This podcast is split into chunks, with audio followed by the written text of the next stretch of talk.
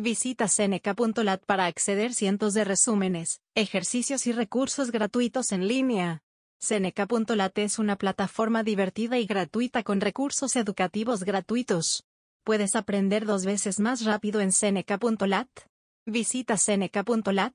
Hola, buenos días a todos y bienvenidos al podcast Seneca. En este podcast vamos a aprender sobre los niveles de organización de un ecosistema. Un ecosistema está formado por partes vivas, que se llaman bióticas. También está formado por partes no vivas, que se llaman abióticas.